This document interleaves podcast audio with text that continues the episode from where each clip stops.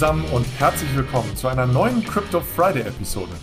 Mein Name ist Manuel und ich möchte heute mit euch über das Konzept des Giralgeld-Token sprechen, also von tokenisiertem Geschäftsbankgeld oder Stablecoins von Banken.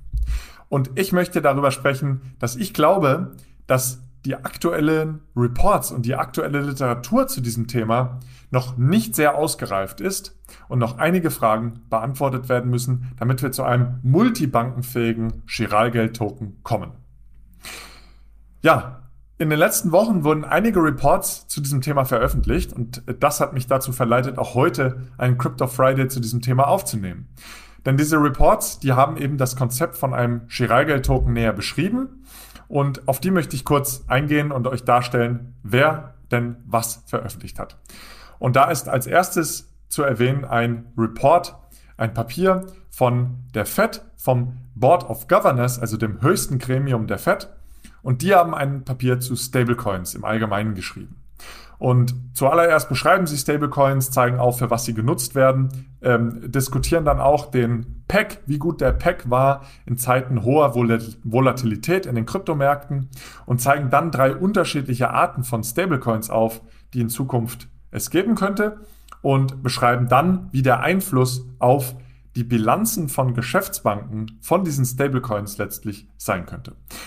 Diese drei Stablecoins, die sie diskutieren, sind A, 100% in Zentralbankgeld besicherte Token, dann Token, die durch ja, unterschiedliche Finanzassets gedeckt sind, ähnlich wie wir es heute schon sehen bei Stablecoins wie USDC oder USDT, zum Beispiel eben Staatsanleihen.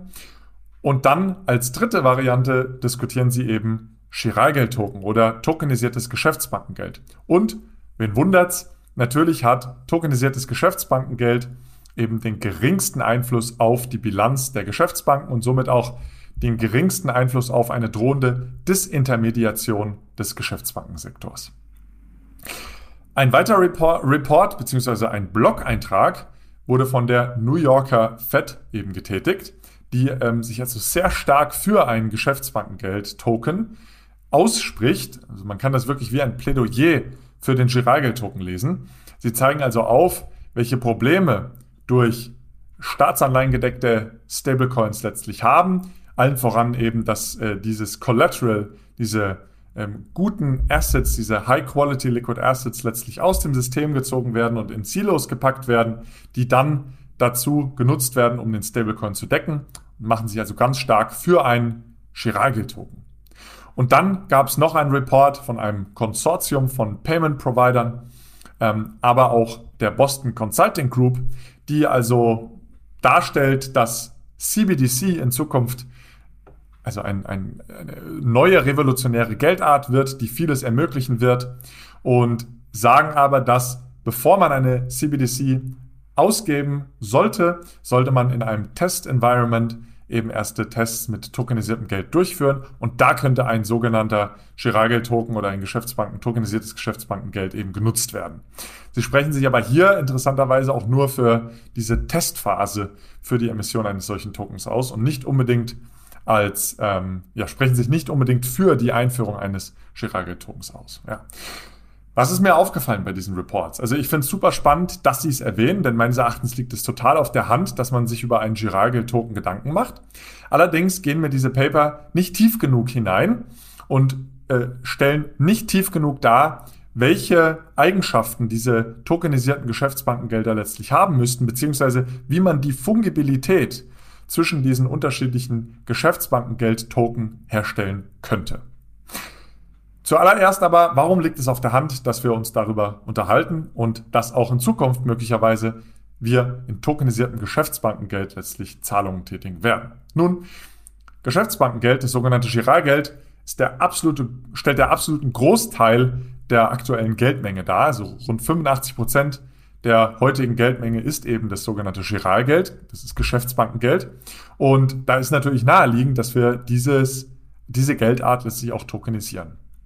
Was ich aber gerade eben schon gesagt habe, bisher wurde kaum die Fungibilität der jeweiligen Geschäftsbankengelder, der tokenisierten Geschäftsbankengelder äh, äh beleuchtet. Denn es ist so, ein Stablecoin, ein Token, der von einer privaten Institution ausgegeben wird, ist ja immer eine Verbindlichkeit der emittierenden Partei.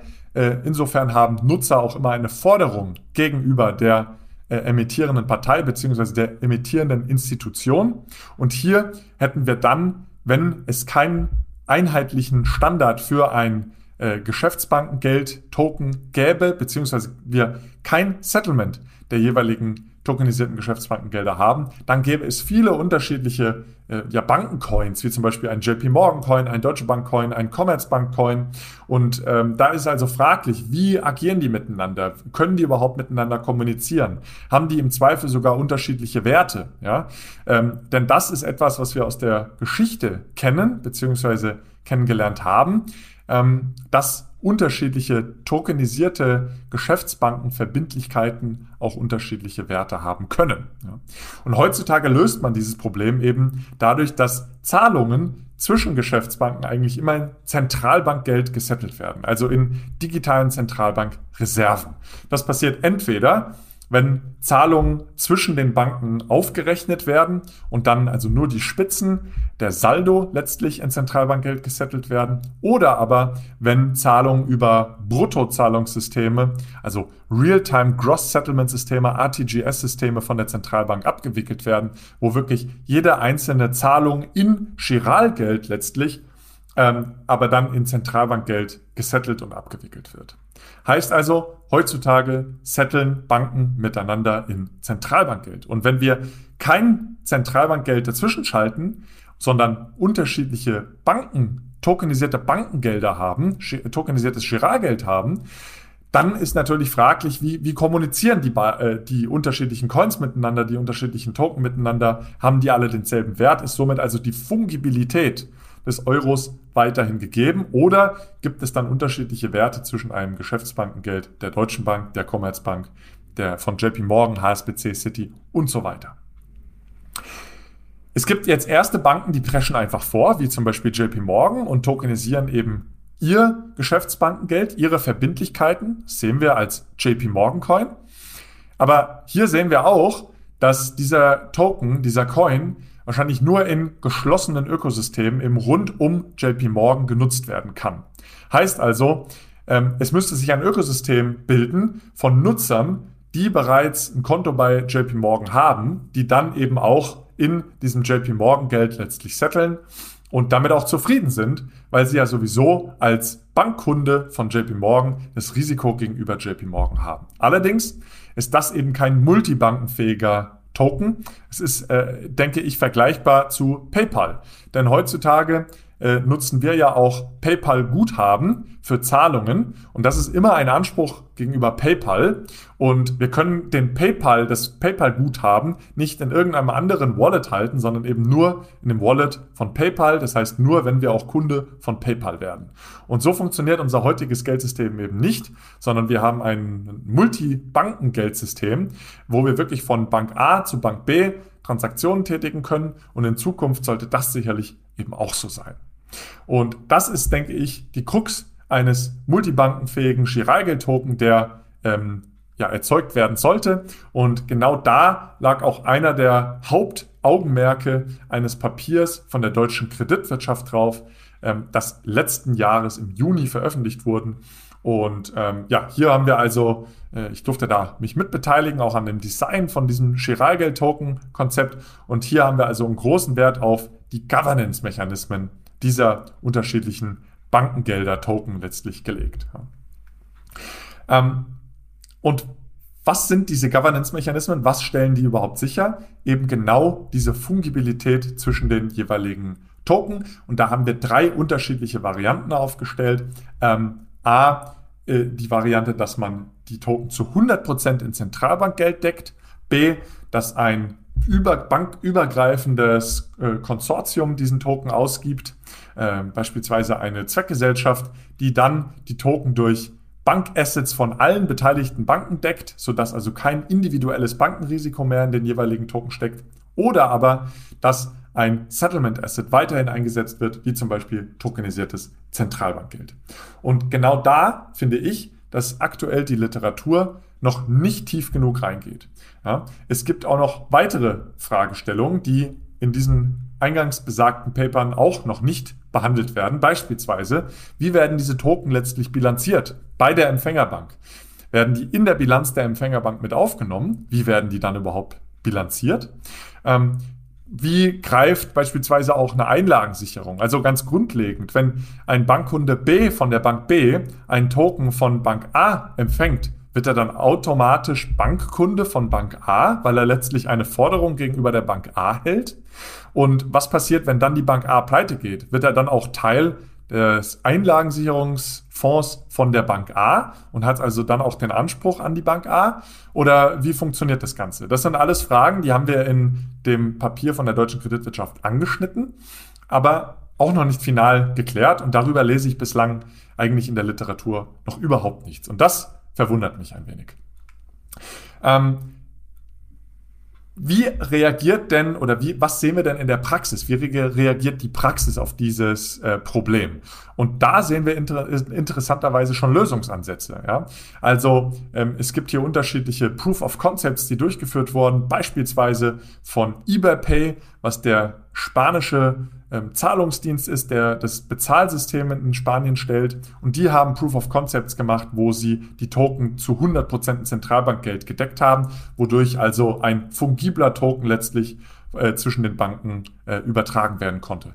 Das gleicht dann eher einer synthetischen CBDC, hat also nicht allzu viel vom äh, ja, Bankengeldcharakter noch äh, zu tun. Allerdings stellt man eben sicher, dass man hier einen fungiblen Token letztlich hat.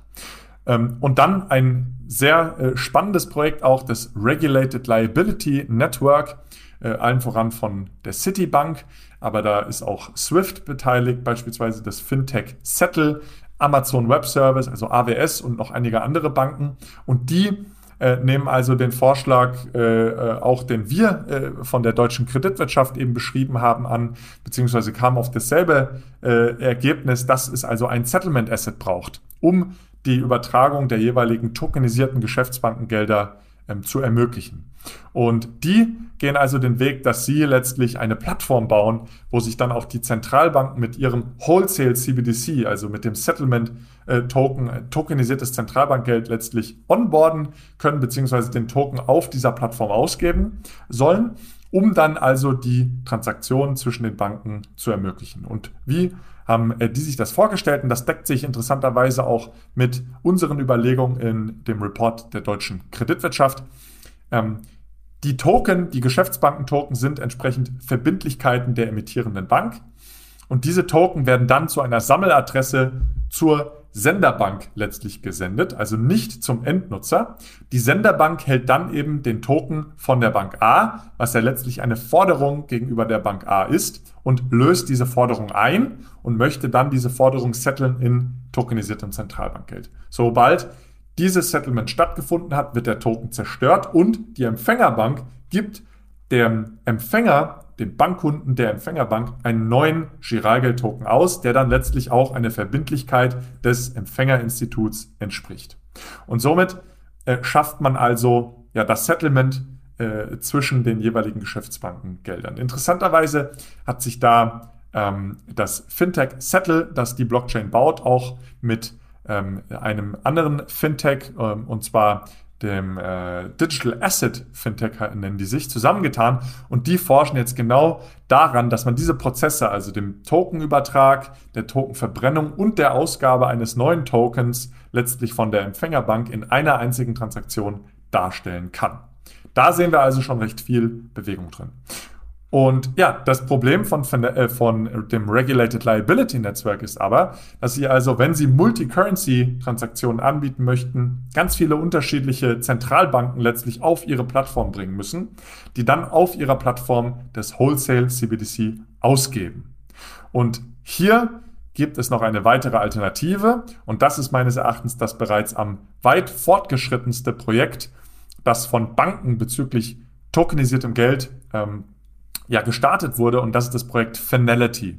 Finality ähm, geht jetzt nicht auf die tokenisierte Geschäftsbankengeldebene, sondern tokenisiert letztlich das Zentralbankgeld und schafft dieses Settlement Asset, was letztlich gebraucht wird, im Regulated Liability Netzwerk und auch in dem dritten Governance-Mechanismus, was wir in dem Report von der deutschen Kreditwirtschaft vorgeschlagen haben, nämlich, dass man ein Settlement Asset hat, was die Übertragung der jeweiligen tokenisierten Geschäftsbankengelder ermöglicht.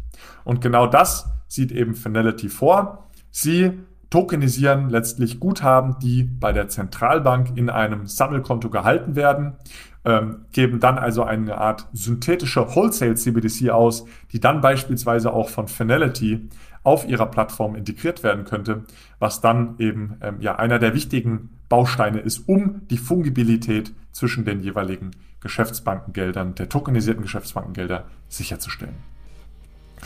Ja, das war äh, heute mal wieder eine sehr technische und äh, ja, inhaltliche Folge zum Crypto Friday. Ich hoffe, ihr fandet es spannend. Ich hoffe, ihr findet das ganze Thema auch genauso spannend wie ich. Und ja, ich würde mich über euer Feedback freuen, was ihr von der Episode haltet, wie ihr auch denkt, wie relevant ähm, tokenisiertes Geschäftsbankengeld bzw. Ja, die, die Sicherstellung der Fungibilität zwischen unterschiedlichen Giralgeld-Token ist. Darauf freue ich mich, freue mich auf eure Kommentare und ja, wünsche euch ein schönes Wochenende und freue mich aufs nächste Mal. Bis dahin, tschüss.